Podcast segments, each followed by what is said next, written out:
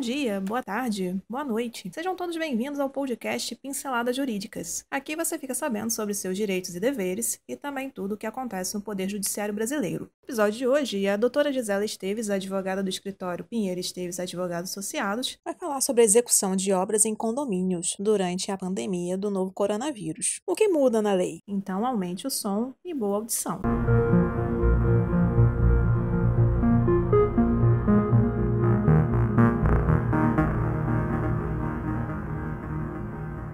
O direito à vida, como direito coletivo, versus o direito de propriedade, que é o direito individual. O síndico pode ou não proibir a realização, continuidade de obra na área privativa?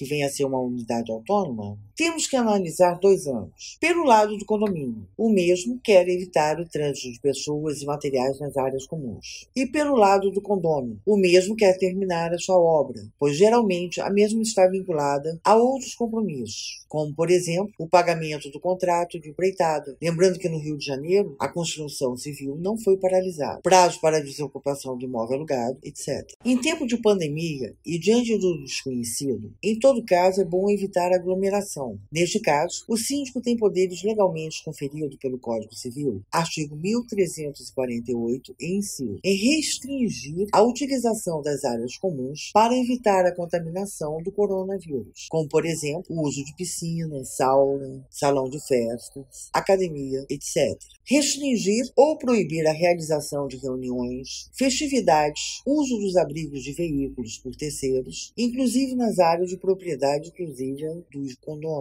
como medida provisoriamente necessária para evitar a propagação do coronavírus, Covid-19. Vedada qualquer restrição ao uso exclusivo pelos condôminos e pelo possuidor direto de cada unidade, à exceção, em caso de atendimento médico, obras de natureza estrutural ou a realização de benfeitorias necessárias. No caso de determinado vizinho se encontrar realizando obras de natureza diversa, como, por exemplo, trocar o piso, que é um tipo de obra que pode esperar. O síndico ou o outro vizinho, com base no artigo 1277, tem o direito de fazer cessar as interferências prejudiciais à segurança, ao sossego e à saúde dos que o habitam, provocados pela utilização de propriedade vizinha. Este artigo refere-se em realização a obras em tempo normal. Agora, em tempo de Covid-19, já fica mais sério. É vedada qualquer tipo de obra que não tenha caráter emergencial uma vez que, neste caso, se trata de saúde, que é um bem coletivo. De obras em unidades residenciais do condomínio,